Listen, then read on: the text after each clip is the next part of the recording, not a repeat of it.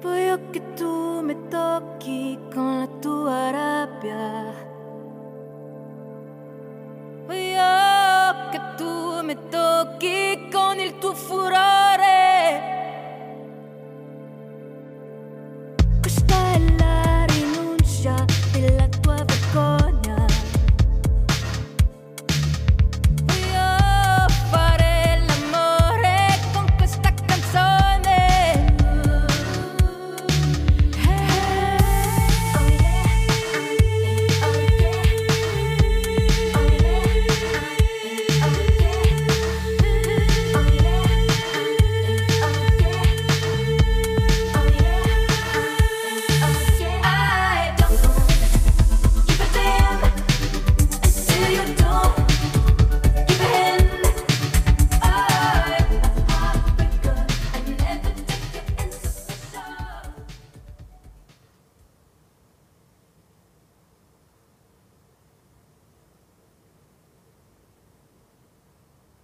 Mon apprentissage de la langue italienne, alors que je commençais à me familiariser quelque peu avec sa phonétique et sa prosodie, j'ai brusquement compris que le centre de gravité de mon élocution s'était déplacé.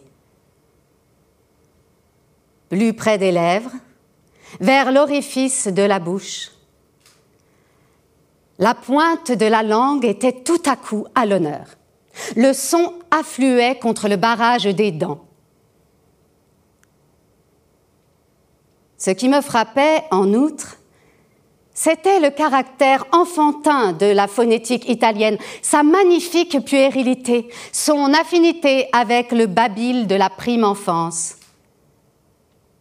Une manière de dadaïsme contemporain.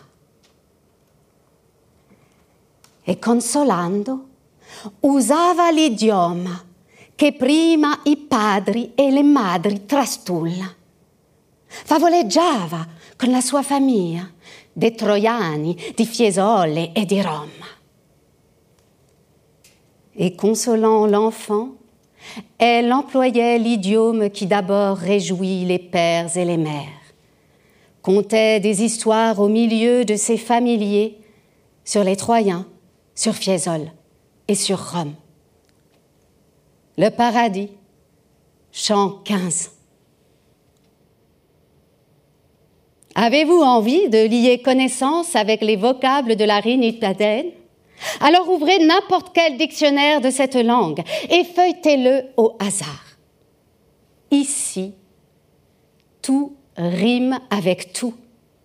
Chaque mot appelle la concordanza. Merveilleuse est ici l'abondance des terminaisons qui s'épousent. Le verbe italien prend toute sa force en finale et ne s'anime que dans sa désinence. Chaque mot est pressé d'éclater, de s'envoler des lèvres, de s'échapper, de céder la place au suivant.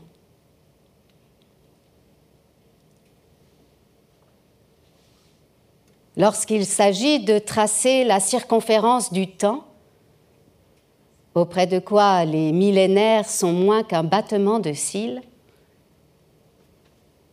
Dante, Dante introduit le balbutiement enfantin dans son vocabulaire astronomique, musical, dans son langage de profin tribun, de prédicateur. L'œuvre de Dante est l'entrée dans l'arène internationale du parler italien contemporain en tant que système plein. La plus dadaïste des langues romanes accède à la première place du monde.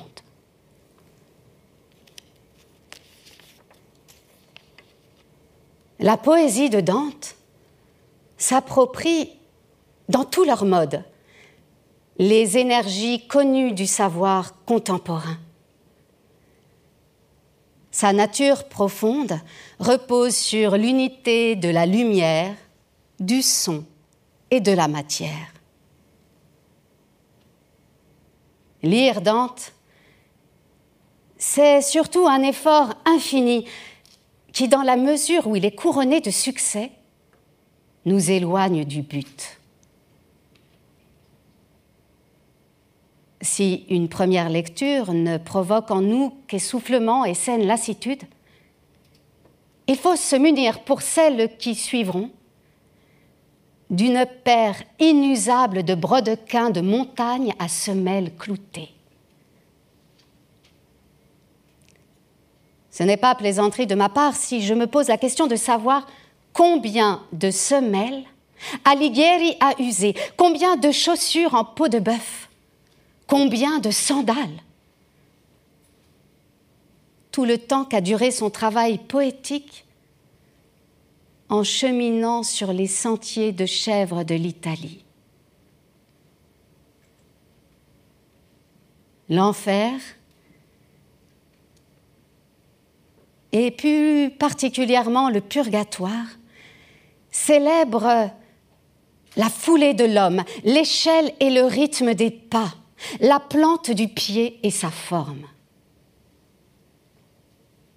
Le pas, conjugué au souffle, saturé de pensée, Dante voit en lui comme la source de la prosodie.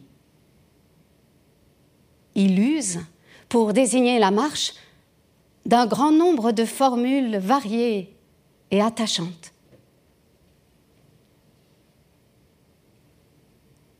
Philosophie et poésie sont chez Dante toujours en marche, toujours sur pied. Et la halte elle-même est une autre figure du mouvement qui se ramasse. Un palier propice au dialogue qui se conquiert avec des efforts d'alpiniste. Le pied du verre, inspiration et expiration, c'est le pas. Un pas qui déduit, qui veille, qui syllogise. Quant à la culture, elle est l'école des associations les plus rapides. Tu saisis au vol, tu es sensible aux allusions. Telle est la louange suprême que Dante décerne. Ainsi donc, rimer en italien serait un jeu d'enfant, comme les premiers balbutiements dans sa langue maternelle. Ah, évidemment, en russe, euh, c'est beaucoup plus compliqué. Celui qu'on vient d'entendre est un poète russe, le plus grand peut-être, Ossip Mandelstam. Je pense que son essai sur Dante est euh, le plus perçant des textes sur l'élan dantesque parce qu'il est le plus gai et aussi le plus désespéré. Il l'écrit durant l'été 1933, euh, au moment où il a bien des raisons de considérer la comédie comme, je cite, le pamphlet politique le plus important de son temps. Mais de son temps, entendez, pas celui de Dante, celui de qui le lit. Mandelstam euh, le lisait en tremblant, à la manière je le cite encore, de ces délicieuses horreurs qu'on se marmonne avec contentement, comme remède contre l'insomnie quand on se retourne d'un flanc sur l'autre dans son lit. Voyez, on retrouve l'enfance. Alors ne la quittons pas. Suivons les pas de Dante, enfant. Tel est le principe de cette soirée, se laisser aller euh, au rythme de la foulée poétique de Dante et prêter l'oreille à cette politique d'un parler commun pour que la langue souveraine et maternelle euh, se réinvente, renaisse sous nos pas. On commence? Nous sommes à Florence, au printemps 1274. Dante Alighieri a 9 ans. Il voit Béatrice, qui a un an de moins, dans une petite robe rouge son. Son cœur en est immédiatement transpercé et ce commencement est un recommencement, c'est la vita nuova. Un jour, il advint que la très gentille prit place en un lieu où l'on écoutait des paroles sur la reine de gloire. C'est elle, Béatrice. Elle est dans une église de sa paroisse où l'on prêche sur la Vierge Marie.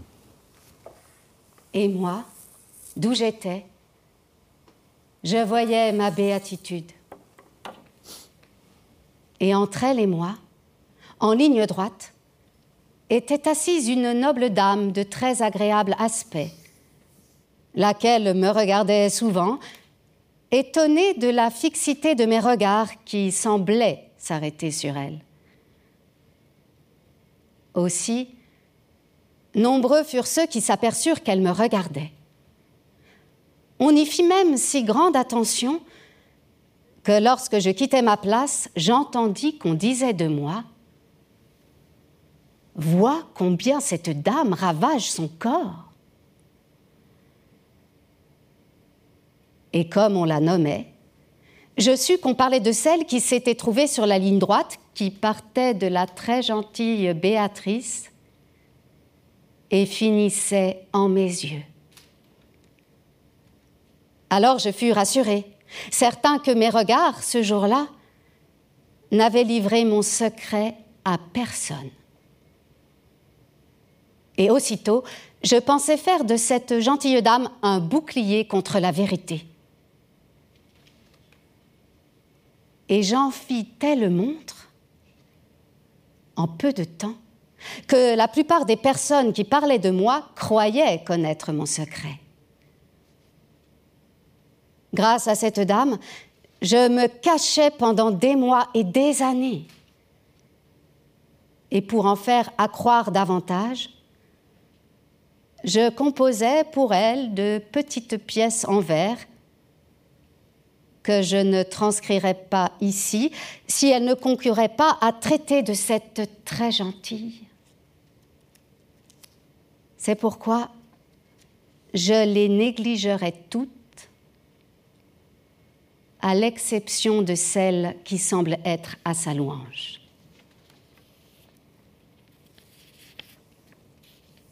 La dame, grâce à laquelle j'avais pu si longtemps cacher mon véritable amour, dut quitter la susdite ville pour aller en un pays très lointain.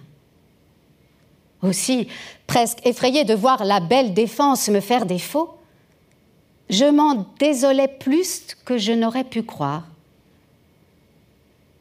Et pensant que si je n'avais pas rimé très douloureusement sur son départ, les gens se seraient aperçus de ma feinte, je décidai de faire entendre quelques lamentations en un sonnet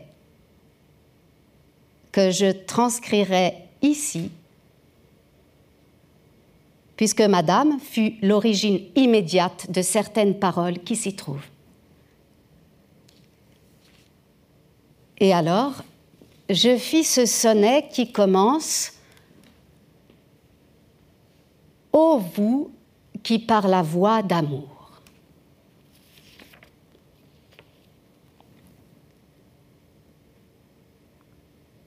Ô vous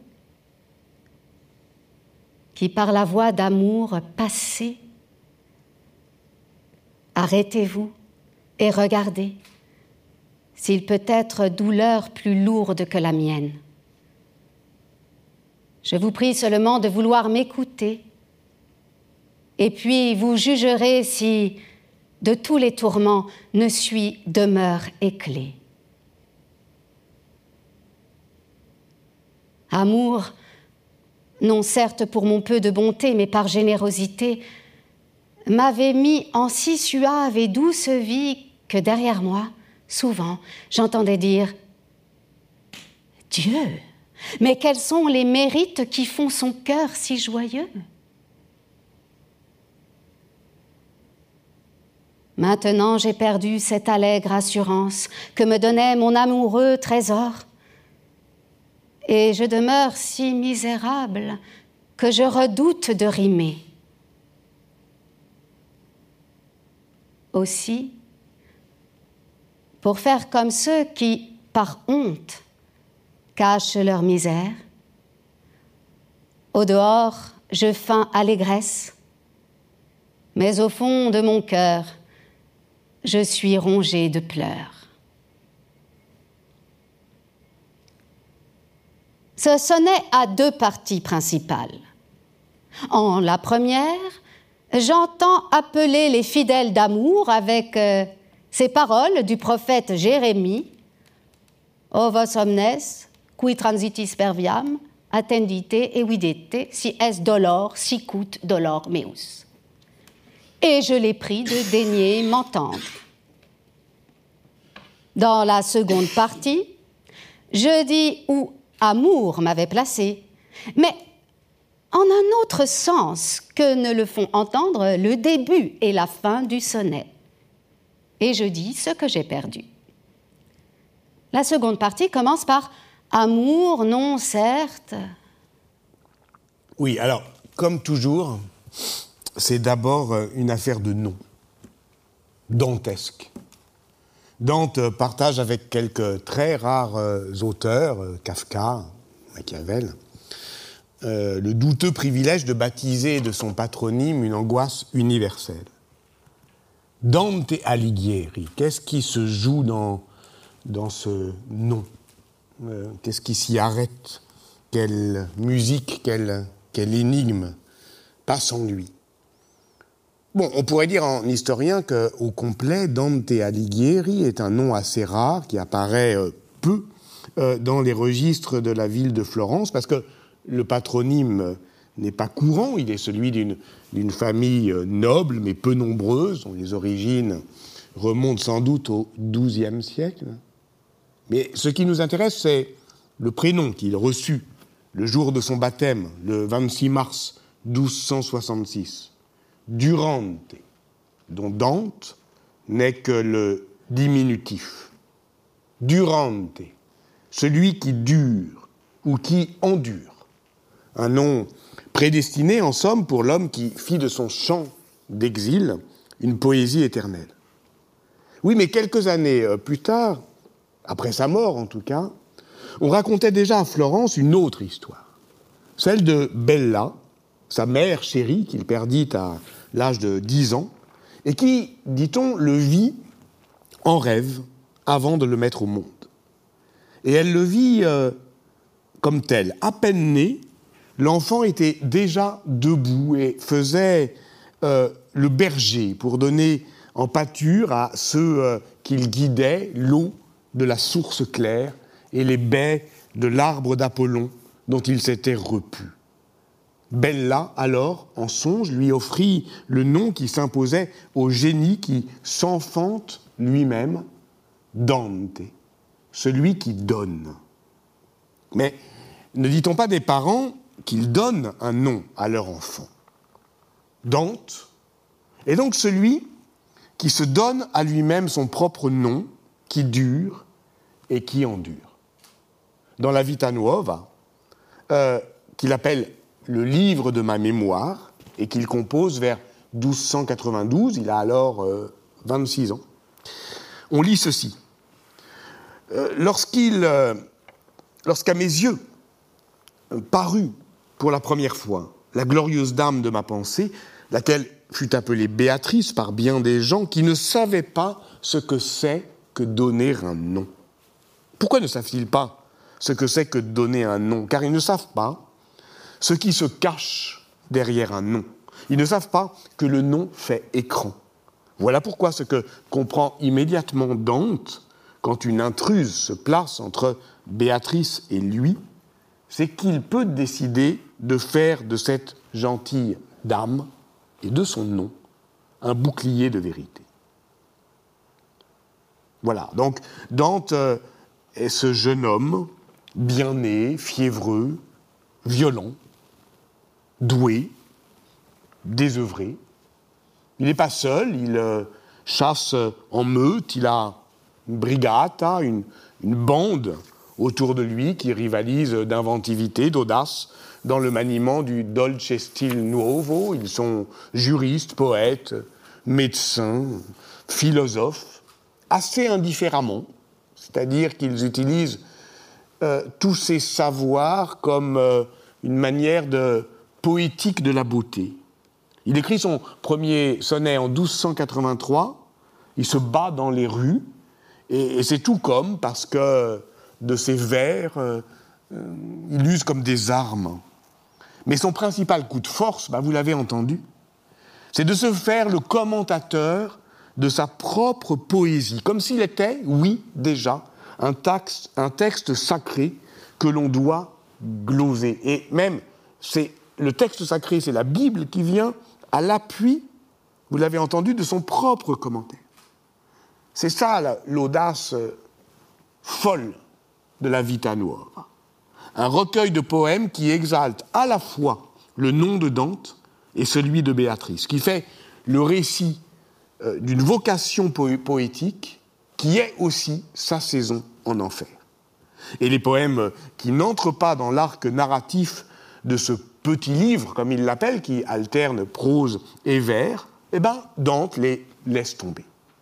Alors, ces éditeurs futurs ramasseront ces chutes et les appelleront rimes. Parmi elles, il y a une chanson étrange, si étrange d'ailleurs que son attribution euh, fut longuement incertaine, et que le poète virtuose compose en lingua trina, en triple langue. Ai fori, pourquoi traiaves oculos meos, et qui te bifecchi, che fatta mai così spietata frode?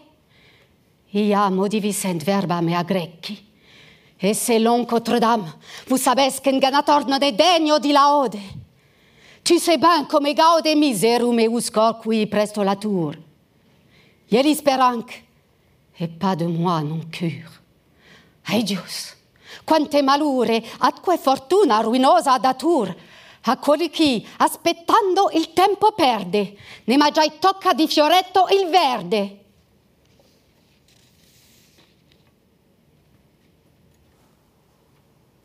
Ce qui veut dire. Ce qui veut dire. Ah, faut sourire. Pourquoi avez-vous trahi mes yeux? Que t'ai-je fait? Pour que tu m'aies fait si cruelle tromperie Même les Grecs auraient écouté mes paroles. Et par d'autres dames, vous savez que le trompeur n'est pas digne d'éloge. Tu sais bien comme il jouit le pauvre cœur de celui qui attend. Je l'espère encore, et elle n'en a cure. Ah Dieu, quel malheur et quelle infortune est donnée à qui, dans l'attente, perd le temps et jamais ne touche le bourgeon de la fleur. Chanson, tu peux aller partout, et moi j'ai parlé en triple langue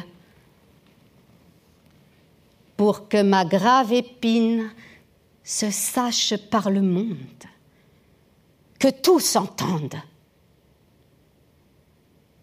Peut-être qui me tourmente en aura pitié.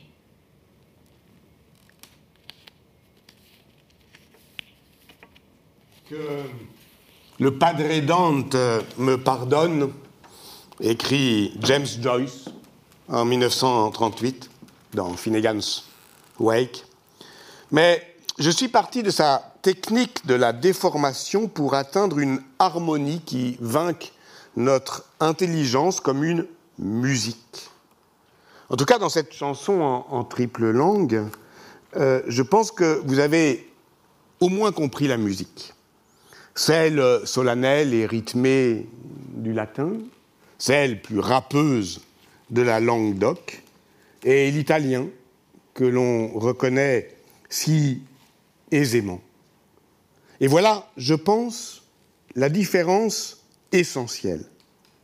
Oui, l'italien est la tard venue des langues romanes, et pourtant elle naît pratiquement toute armée, debout, comme euh, la mère de Dante euh, l'avait euh, rêvé, immédiatement disponible et compréhensible.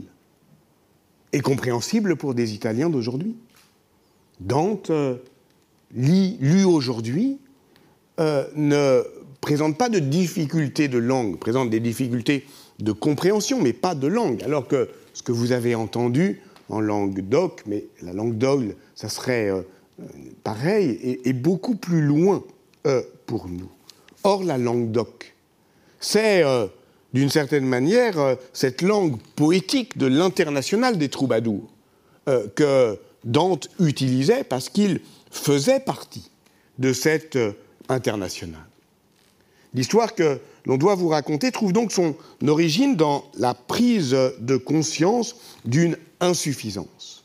Au-delà de la diglossie entre le latin, langue sacrée de savoir, et une langue poétique comme euh, la langue d'oc, qu'il utilise parce que là sont ses modèles euh, littéraires, il lui faut, à Dante, inventer un vulgaire illustre, de manière à ce que la langue italienne soit à même d'affronter tous les arts poétiques, tous les registres, depuis le tragique sublime euh, du paradis jusqu'au parler abject de l'enfer, en passant par cette langue, disons, à hauteur d'homme du purgatoire.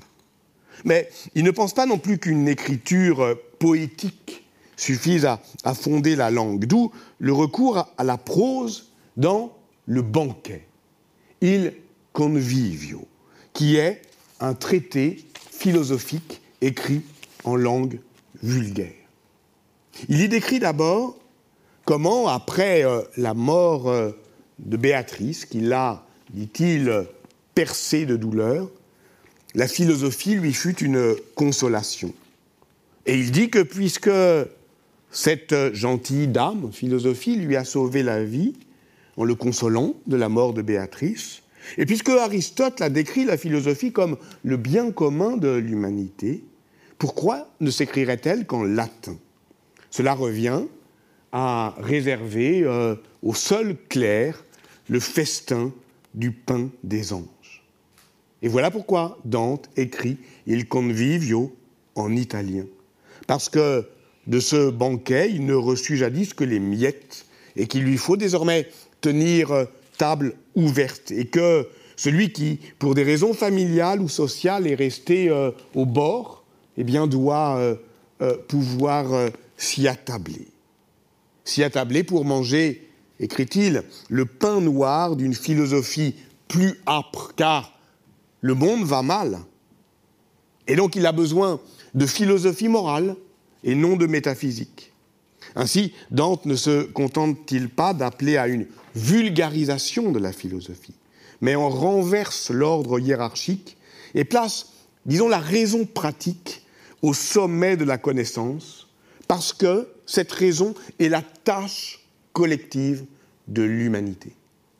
Ce n'est pas un homme qui pense, et qui est, c'est l'humanité tout entière qui est siège de la connaissance.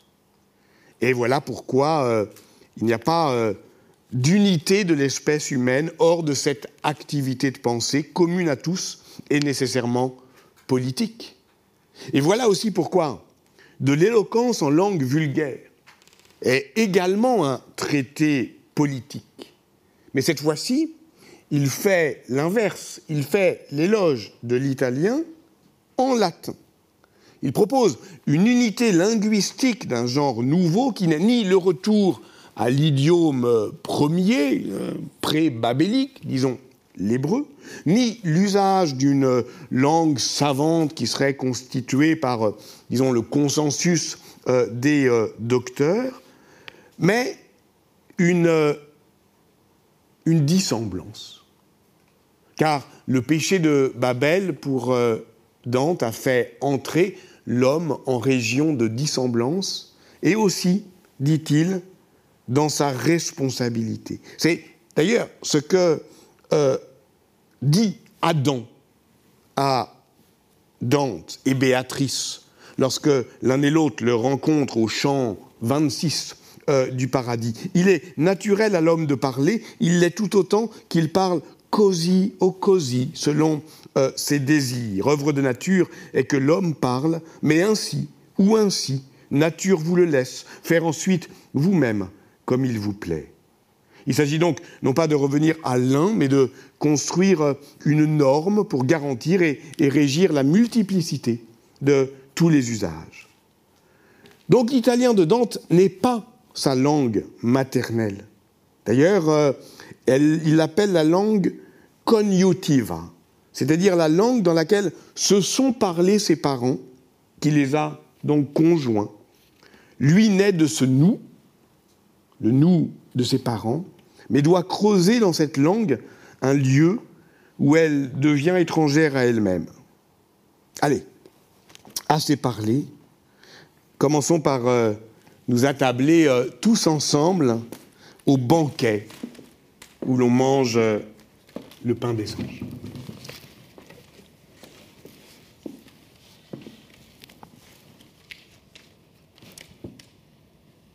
Ainsi que le dit Aristote au début de sa métaphysique, tous les hommes désirent par nature savoir. La raison peut en être et en est que chaque chose, poussée par la nécessité de sa nature, tend à sa perfection. Si bien que, dans la mesure où la science est la perfection ultime de notre âme, en laquelle se trouve notre ultime bonheur, nous sommes tous, par nature, assujettis à son désir. Mais à vrai dire, beaucoup d'entre nous sont privés de cette si noble perfection pour diverses raisons qui, à l'intérieur et à l'extérieur de l'homme, le détournent d'une disposition à la science à l'intérieur de l'homme, il peut exister deux défauts et obstacles. Le premier de la part du corps, le second de la part de l'âme. En ce qui concerne le corps, c'est lorsque les parties sont ainsi constituées qu'il ne peut rien percevoir, comme dans le cas des sourds et des muets et autres cas similaires. En ce qui concerne l'âme, c'est quand la malignité l'emporte, de sorte qu'elle poursuit des délectations vicieuses qui lui imposent l'illusion qui la porte à tenir en horreur toute autre chose. À l'extérieur de l'homme, on peut entendre deux raisons, dont l'une suscite des besoins et l'autre est la paresse. La première consiste dans les soins familiaux et civils qui occupent le plus grand nombre d'hommes, de sorte qu'ils ne peuvent pas avoir le loisir de la spéculation. L'autre tient au défaut du lieu où la personne est née et nourrie, et qui fait qu'elle sera non seulement privée de toute école, mais éloigné des savants.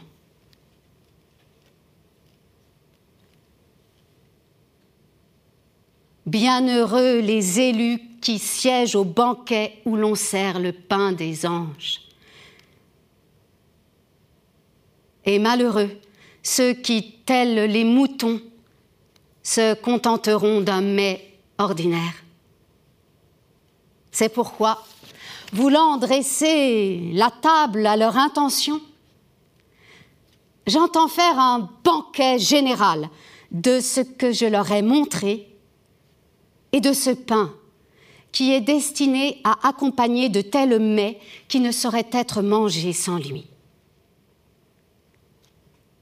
Tel est le banquet digne de ce pain, doté de mets que j'entends ne pas servir en vain. Oui, mais pour cela, Dante Alighieri, pour cela, il te faut aller traquer celle que tu appelles la panthère parfumée, cette bête omniprésente et insaisissable, parce qu'elle laisse partout, en Italie, une odeur qu'on traque mais qu'on ne saisit pas. C'est la langue, la langue illustre que tu dois inventer. Va.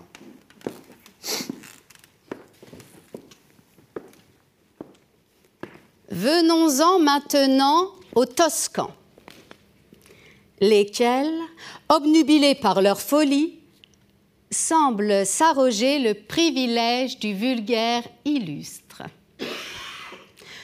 Ce n'est pas seulement la plèbe qui soutient cette sotte prétention, mais plusieurs hommes célèbres ont été aussi du même avis, comme euh, Guitone d'Arezzo, qui ne pratiqua jamais le vulgaire courtois, c'est-à-dire celui qui est digne de la cour. C'est vrai aussi de Bonaggiunta de Luc, Gallo de Pise, Mino Boccato de Sienne, Brunetto Florentin, dont les poèmes se révéleront, à y regarder de près, d'un niveau non courtois, mais seulement municipal. Et puisque les Toscans ont été plus que les autres atteints par cette ivresse ravageuse, il y a lieu de contrecarrer leur présomption par un examen de chaque parler municipal. Les Florentins disent Manichiamo in che non facciamo altro.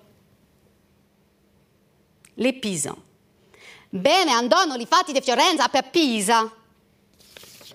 Les Lucquois Fovoto adio che ingrassarai lo comune di Lucca.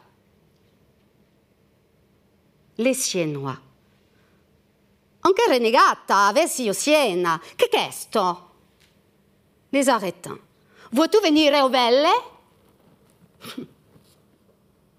Nous n'avons pas l'intention de nous occuper de Pérouse, Orvieto, Viterbe, ni de Civita Castellana, vu les affinités de ses habitants avec ceux de Rome et de Spolète.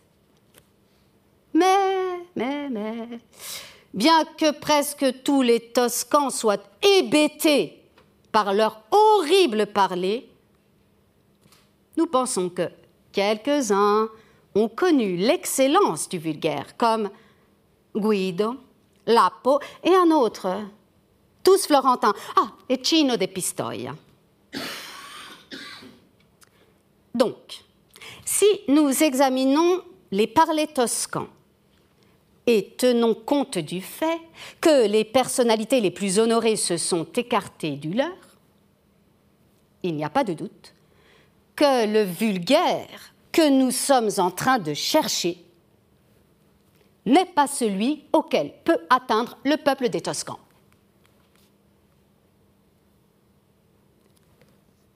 Si quelqu'un ne pense pas que l'on doive dire sur les Génois les mêmes choses que nous avons dites sur les Toscans, qu'il se mette bien ceci dans la tête.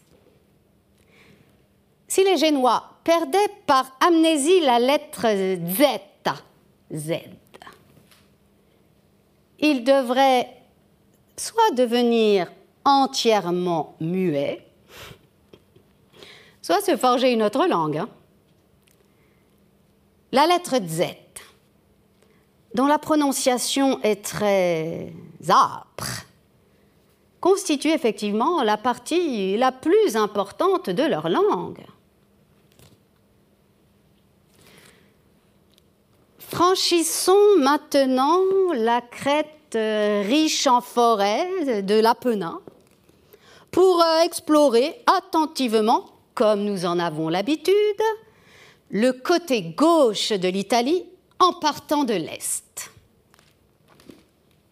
Entrons donc en Romagne, dans cette partie de l'Italie où nous constatons la présence de deux vulgaires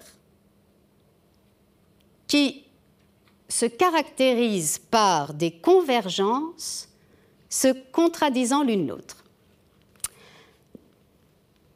L'un d'entre eux semble tellement féminin à cause de la souplesse de ses mots et de sa prononciation qu'un homme, eût-il une voix virile, serait pris pour une femme. C'est le propre de tous les habitants de la Romagne, en particulier de ceux de Forli. Ils disent mais aussi pour affirmer Oclomeo et Coradamia s'ils veulent flatter quelqu'un. Nous avons toutefois appris, oui, que certains d'entre eux, tels euh, Tommaso et Ugolino Buzzuola, tous deux de Faenza, en composant des poèmes, se sont écartés de leur vulgaire. Il y a aussi, comme nous l'avons dit, l'autre vulgaire. Mais lui, tellement piquant et hérissé que par sa grossière âpreté, non seulement il dénature toute femme qui le parle, mais fait en sorte que tu le prendrais, que tu l'apprendrais pour un homme, lecteur. C'est le cas de tous ceux qui disent Magala, à savoir les habitants de Brescia, de Vérone et de Vicence. Et c'est le cas également des Padouans, qui mutilent par syncope tous les participes en tous et les substantifs en tasse comme Merco et Bonte. Et avec cela, incitons les Trévisans qui, à la manière des gens de Brescia et environ, prononcent le V comme un F en troquant les mots par apocope. Par exemple, nof au lieu de nove, vif au lieu de vivo. Habitude très barbare que nous réprouvons. quand il écrit le De Vulgari Eloquentia entre 1303 et 1304, ça fait deux ans environ que Dante a été banni de Florence. Et sa rancœur vis-à-vis des Florentins et de leur langue vient évidemment de là. Il fut victime de euh, la politisation euh, du jeu euh, institutionnel italien, plutôt de sa polarisation il s'est enhardi à défendre des positions de plus en plus tranchées contre la violence des magnats, contre l'intervention de Boniface VIII dans les affaires toscanes, contre les prétentions financières de Charles de Valois, qui apparaît euh, désormais clairement comme l'homme du pape euh, à Florence.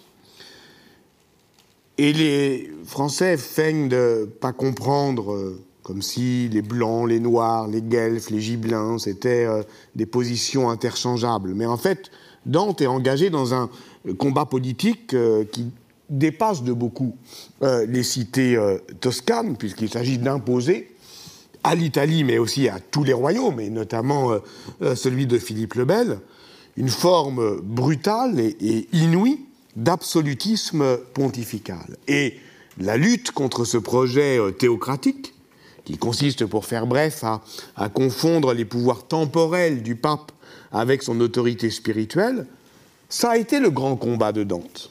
Et c'est un combat assez euh, clair et, constant. Ça l'amène notamment dans son livre des Monarchia à défendre les droits des empereurs, qui sont évidemment les grands rivaux du pape en Italie.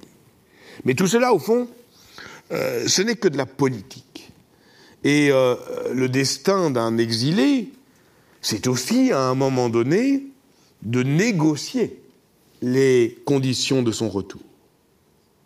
Par exemple, là, nous sommes en 1315. La réputation euh, de Dante est immense. On lui propose le pardon. On lui propose de revenir. C'est peut-être euh, l'occasion de revoir son cher Saint Jean, comme euh, il appelle le baptistère San Giovanni où il fut baptisé. Que va-t-il répondre? Lettre à un ami florentin.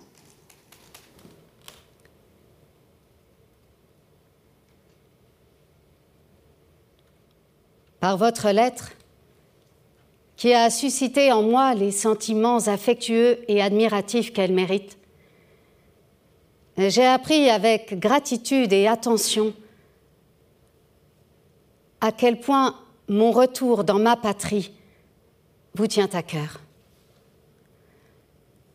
Vous m'avez d'autant plus obligé qu'il est rare que les exilés trouvent des amis. Toutefois, je vous prie cordialement de bien vouloir, avant de me juger, soumettre ma réponse à l'examen de votre sagesse.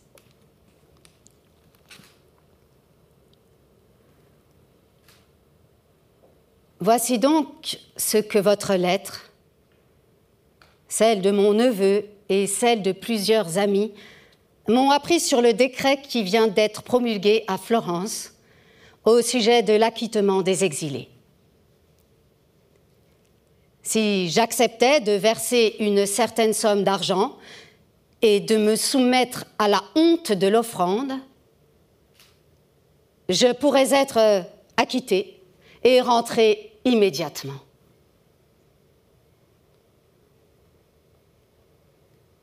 Est-ce donc là la grâce accordée à Dante Alighieri pour qu'il puisse retourner dans sa patrie après avoir souffert l'exil pendant presque trois lustres.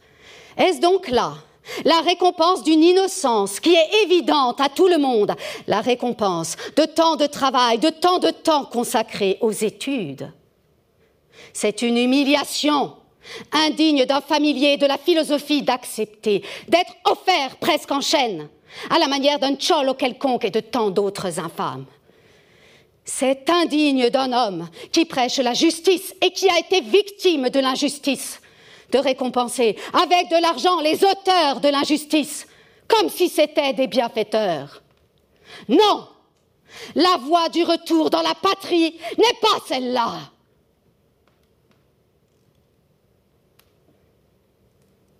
Toutefois, si par votre intermédiaire ou par celui de quelqu'un d'autre, on peut trouver une autre voie qui ne porte pas préjudice à l'honneur et à la renommée de Dante, je l'emprunterai sans tarder. Si on ne peut retourner à Florence par une telle autre voie, Jamais je ne retournerai à Florence. Et quoi donc? Ne pourrais-je pas contempler partout la lumière du soleil et des astres? Ne pourrais-je pas m'adonner partout sous le ciel aux méditations de la douce vérité sans auparavant devoir me rendre avec déshonneur et ignominie à la cité au peuple de Florence? Ce ne sera certainement pas le pain qui me manquera.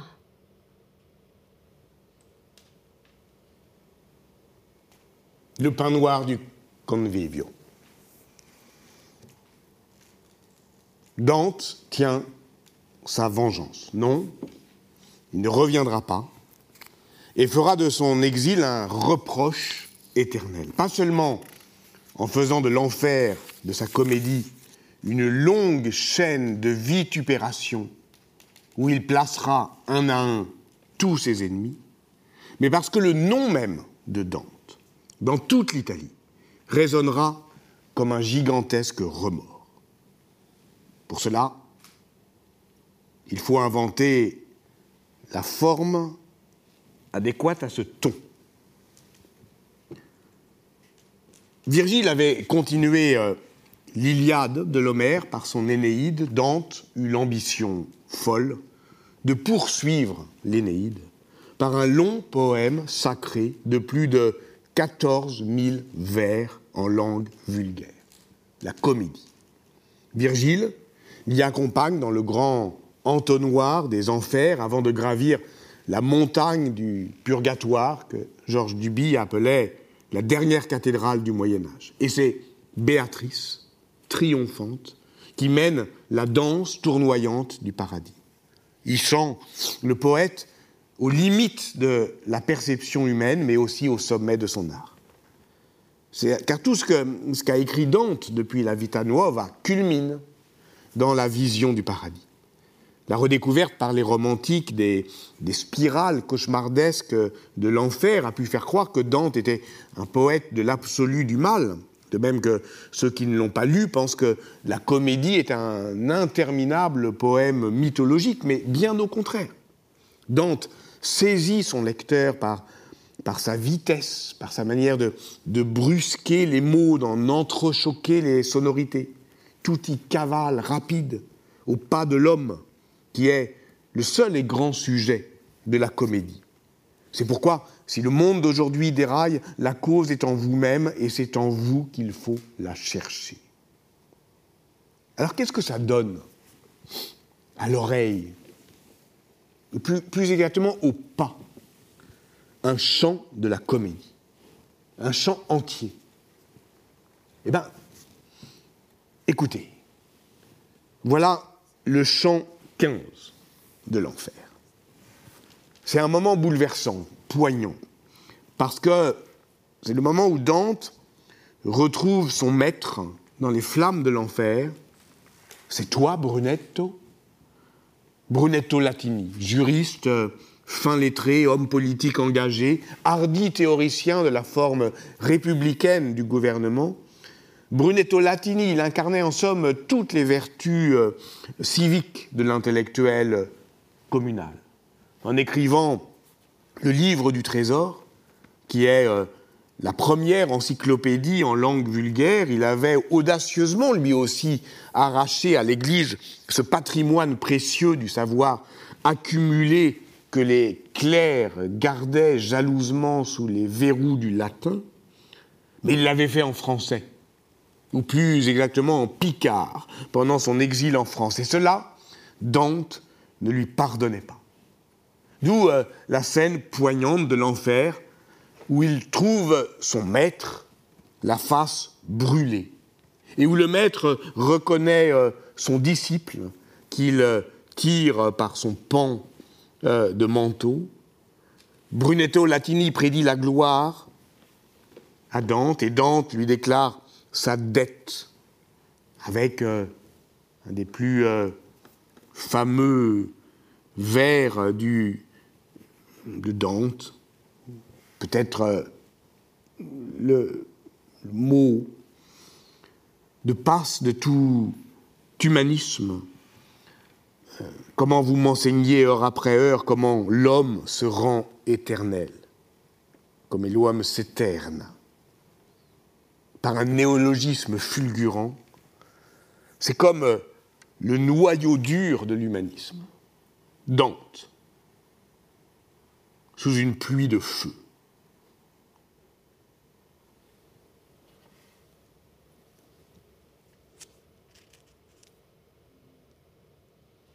À présent nous porte une des dures berges, et la brume du ruisseau la recouvre, sauvant ainsi du feu l'eau et ses bords comme les Flamands entre Vissot et Bruges, craignant le flot qui s'élance contre eux, font un rempart pour que la mer s'en aille, et comme les Padouans le long de la Brenta pour défendre leur ville et leur château avant que la chaleur touche la Carinthie. Ainsi, à telle image, étaient ces remparts-ci, sinon que l'architecte, quel qu'il fût ici, ne les avait faits ni si hauts ni si grands. Nous étions déjà si loin de la forêt que je n'aurais pu voir où elle était en me retournant vers l'arrière. Quand nous rencontrâmes une foule d'ombres qui s'en venaient près de la rive, et chacune nous regardait ainsi que font le soir ceux qui se croisent à la nouvelle lune. Elle clignait des yeux vers nous, comme le vieux tailleur au chat de son aiguille. Regardé ainsi par semblable famille, je fus requenouille par l'un d'eux qui me prit par le pan de ma robe et cria Merveille Et moi, quand il tendit le bras, je fixai mes regards sur sa figure cuite, si fort que le visage brûlé n'empêcha pas à mon esprit de le connaître. Et tendant la main vers sa face, je répondis Vous êtes ici, Sir Brunetto? Et lui, Ô oh, mon fils, qu'il ne te déplaise si Brunetto Latino retourne sur ses pas avec toi et laisse aller la file. Je lui dis, je vous en prie tant que je peux, et si vous voulez que je m'assoie auprès de vous, je le ferai, s'il plaît à celui que j'accompagne. Ô fils, dit-il, quiconque s'arrête un peu dans ce troupeau gît ensuite pour cent ans sans pouvoir s'abriter quand le feu le blesse. Poursuis donc ta route, moi, j'irai sur tes pas, et puis je rejoindrai ma compagnie qui va pleurant ses peines éternelles. Je n'osais pas descendre de la berge pour aller près de lui, mais je tenais la tête baissée comme qui chemine avec respect. Il commença. Quelle fortune ou quel destin t'amène ici avant ton dernier jour? Et qui est celui-ci qui te mène ici bas Là-haut, sur terre, dans la vie sereine, lui répondis-je, je me perdis dans une vallée avant que mon âge fût à sa plénitude. Hier matin seulement, je lui tournais le dos. Celui-ci m'apparut comme j'y retombais et me ramène chez moi par ces voici. Et lui à moi. Si tu suis ton étoile, tu ne pourras faillir au port glorieux si j'ai bien vu dans la belle vie. Et si je n'étais pas mort trop tôt, voyant le ciel être si bienveillant, je t'aurais aidé dans ton ouvrage. Mais ce peuple ingrat et méchant qui descendit de Fiesole autrefois et qui tient encore du mont et du rocher sera ton ennemi pour tes bonnes actions. Et c'est justice, car parmi les âpres sorbiers, le doux figuier ne peut donner des fruits. Anciens renom sur terre les nomment aveugles, ces jantes avares, envieuses, orgueilleuses. Fais que leurs mœurs ne t'atteignent pas ta fortune te réserve tant d'honneur que les deux parties auront faim de toi. Mais il y aura bien loin du bec à l'herbe. Que les bêtes de Fiesole fassent litière d'elles-mêmes et ne touchent pas à la plante si quelqu'un pousse encore dans le fumier, en qui revit la semence sacrée de ces Romains qui y restèrent lorsque tant de malice vint s'y loger. Si ma demande était comblée, lui répondis-je, vous ne seriez pas encore mis au banc de la vie humaine, car dans ma mémoire est gravée et me à présent la chère et bonne image paternelle de vous, quand sur la terre, heure après heure, vous m'enseignez comment l'homme se rend éternel. Quel gré je vous en sais durant toute ma vie, il faut que dans ma langue on le discerne. Ce que vous avez dit de mon sort, je l'écris et je le garde à commenter avec un autre texte pour dame qui saura lire si je vais jusqu'à elle. Je veux seulement qu'il vous soit clair, pour que ma conscience ne me remorde pas, que pour la fortune, comme elle veut, je suis prêt. Telle prédiction n'est pas nouvelle à mon oreille, mais que fortune tourne sa roue comme elle voudra et le vilain sa pioche. Mon maître alors se retourna vers le côté droit, me regarda et il dit bon entendeur qui comprend bien. Cependant, je m'en vais en causant avec Ser Brunetto, lui demandant qui sont ses compagnons les plus connus et les plus grands. Il me répond Il faut en connaître certains, et sur les autres, il vaut mieux se taire. Le temps serait trop court pour les nommer tous. Sache, en un mot, qu'ils furent tous clairs et grands lettrés, de grand renom, et tous souillés sur terre du même péché. Précien s'en va avec cette pauvre troupe et avec Francesco da Corso, et tu pourras y voir, si tu avais envie d'une pareille teigne, celui qui, par le serviteur des serviteurs, fut transporté d'Arnaud en Bacchione, où il laissa ses nerfs trop mal tendus. Je parlerais encore, mais je ne puis aller ni parler longuement. Là-bas, je vois déjà une fumée nouvelle surgir du sable. Avec ceux qui arrivent, je ne puis me trouver. Je te recommande mon trésor, en qui je vis encore, et ne demande pas davantage. Puis, il se retourna et parut l'un de ceux qui, à Vérone, par la campagne, courent le drap vert, et parmi eux, il sembla celui qui gagne et non celui qui perd.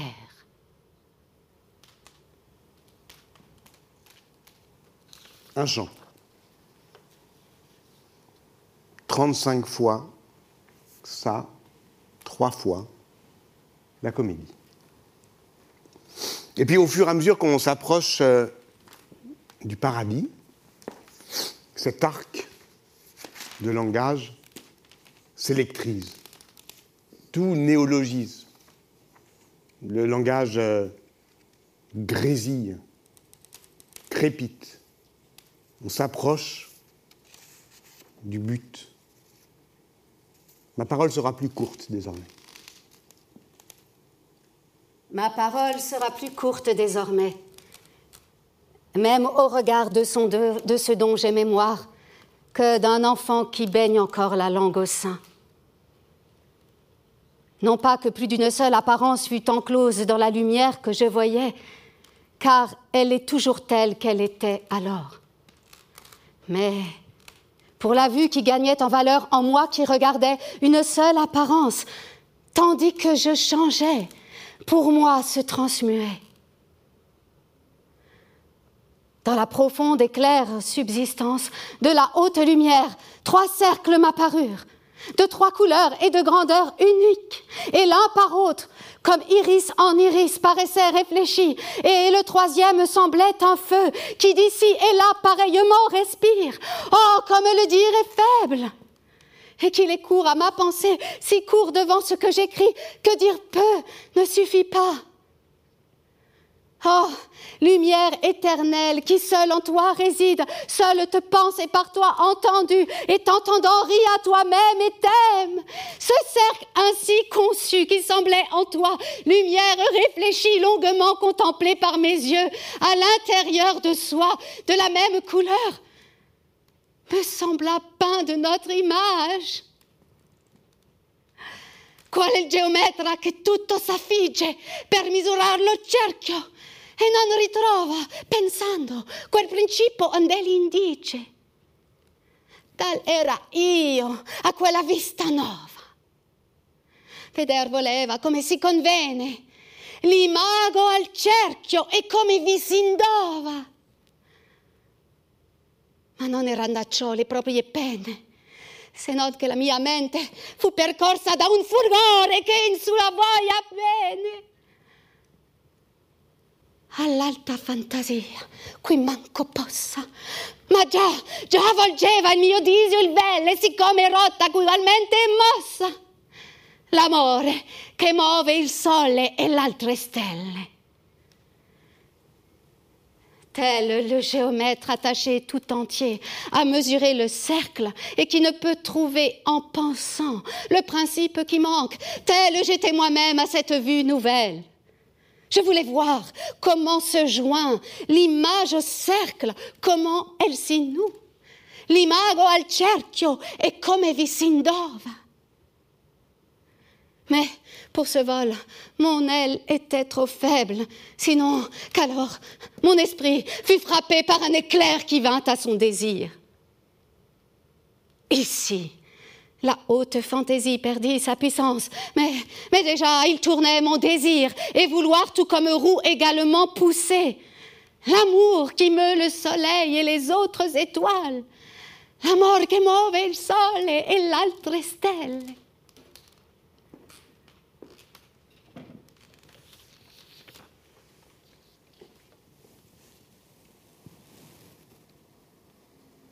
Vous avez entendu.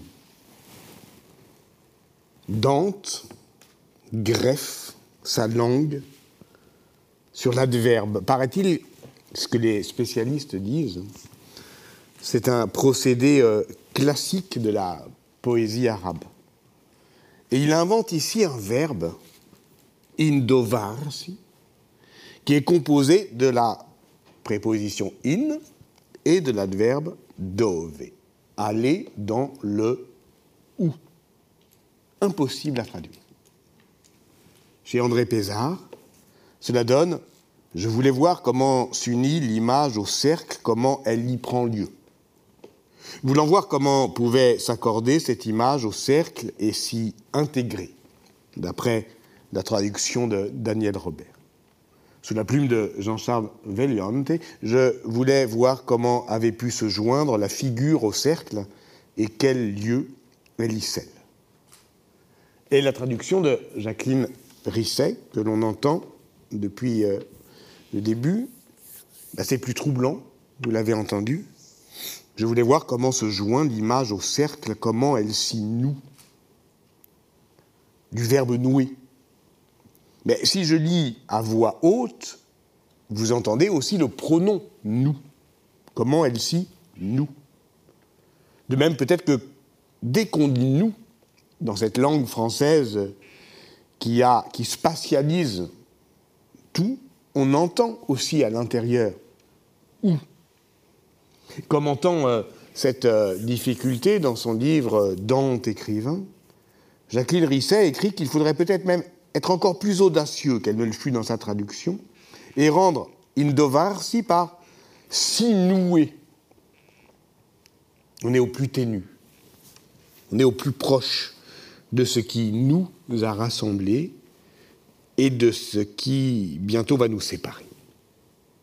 Alors, comment se séparer? Peut-être en écoutant le bruit que font les vers euh, de Dante lorsqu'ils s'inscrivent dans la mémoire d'un homme et qu'ils euh, disent ce qu'est la mémoire d'un homme, à la fois sa ténacité et sa C'est d'ailleurs fascinant parce que le poème euh, de la comédie n'était pas encore achevé, qu'il courait déjà sur toutes les lèvres. La première attestation euh, textuelle qu'on a de la comédie, c'est en 1317. Donc Dante meurt en 1321. Il n'a pas encore publié euh,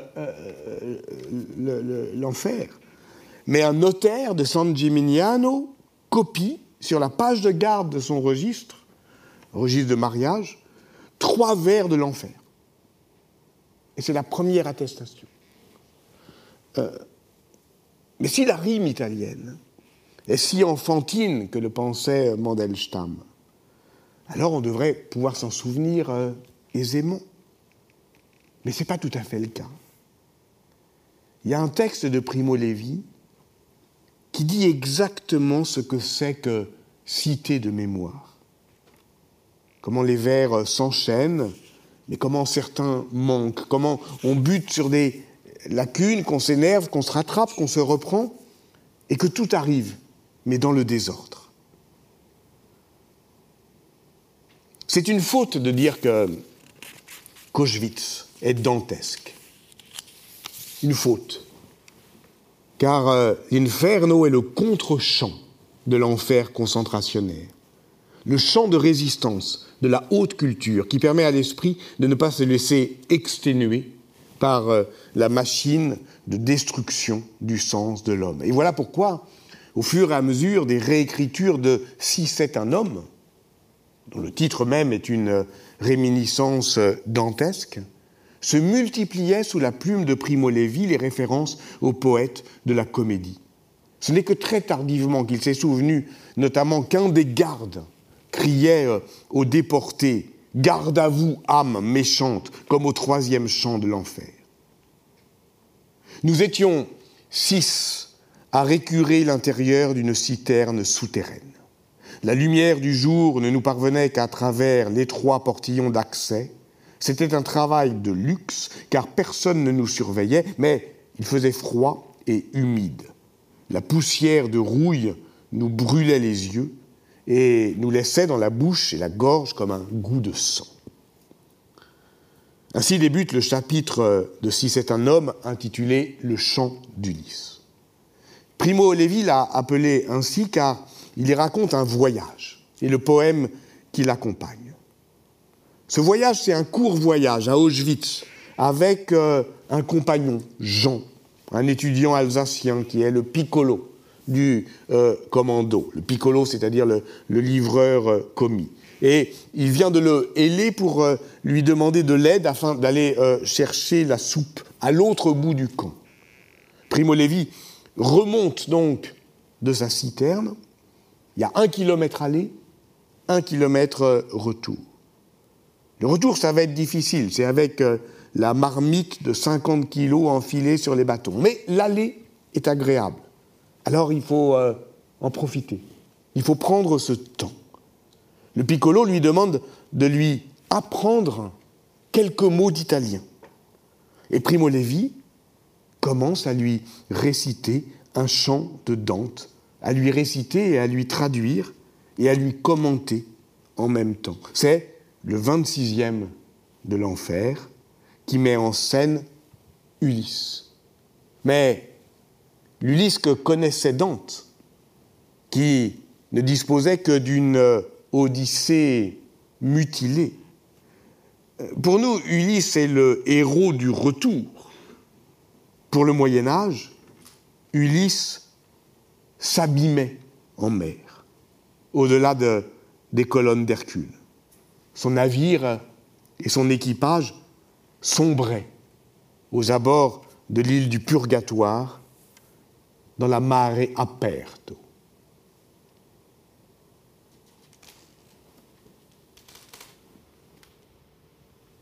Le chant d'Ulysse. À savoir comment et pourquoi cela m'est venu. Mais nous n'avons pas le temps de choisir. Cette heure n'est déjà plus une heure. Si Jean est intelligent, il comprendra. Il comprendra. Aujourd'hui, j'en suis sûre.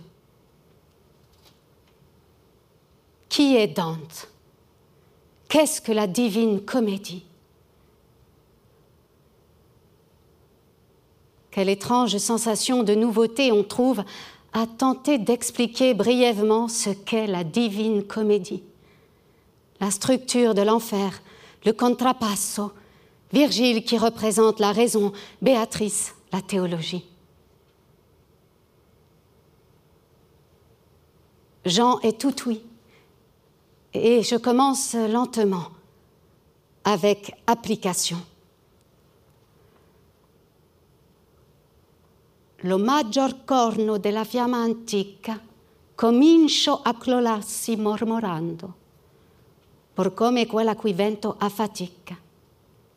Indi, la cima in qua e in là menando come fosse la lingua che parlasse, mise fuori la voce e disse Quando Là, je m'arrête et j'essaie de traduire. Un désastre. Pauvre Dante et pauvre Français.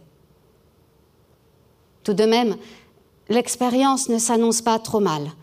Jean admire la bizarre similitude de la langue et il me suggère le terme approprié pour rendre antique.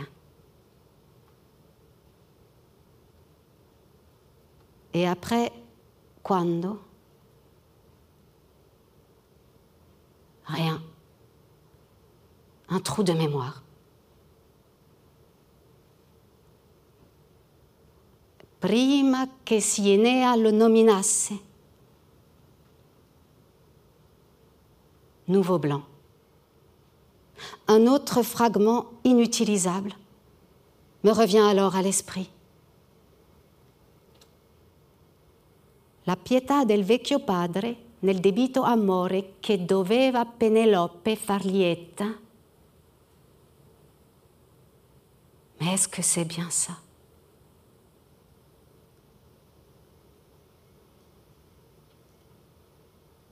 Ma misime per l'alto mare aperto. Ce vers-là, si, j'en suis sûre. Et je me fais fort d'expliquer à Piccolo, de lui faire voir pourquoi misime n'est pas je me mis.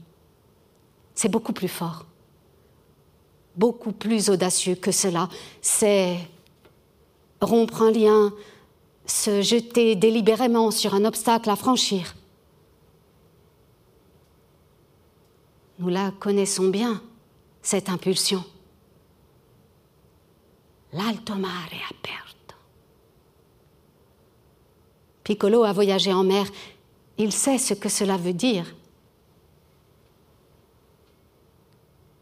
C'est quand l'horizon se referme sur lui-même, dégagé, rectiligne, uni, et qu'il n'y a plus dès lors que l'odeur de la mer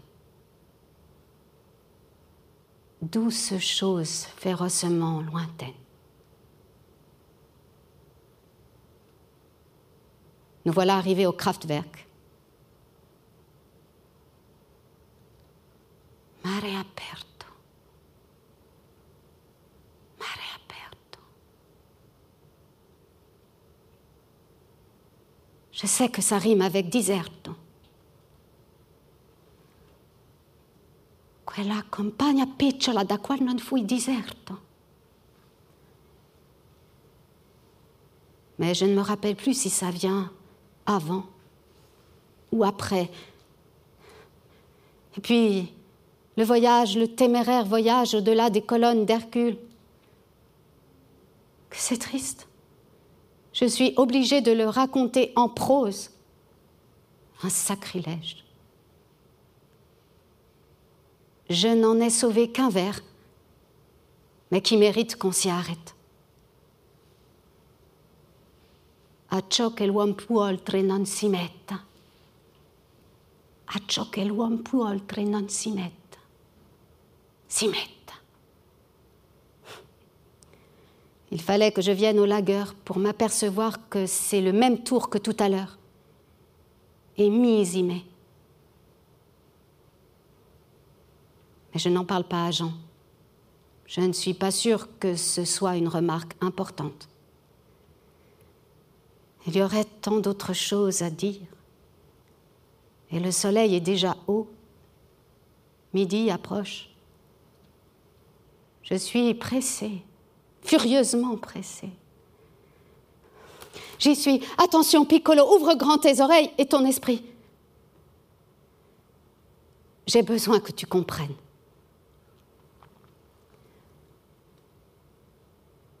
Considerate la vostra semenza. Fatti non foste a vivere come brutti, ma per seguir virtute e conoscenza. Considérez votre semence. Vous ne fûtes pas faits pour vivre comme des bêtes, mais pour suivre vertu et connaissance. Considerate la vostra semenza. Fatti non foste a vivere come brutti, ma per seguire virtute e conoscenza. Et c'est comme si, moi aussi, j'entendais ces paroles pour la première fois. Comme une sonnerie de trompette comme la voix de Dieu. L'espace d'un instant. J'ai oublié qui je suis et où je suis.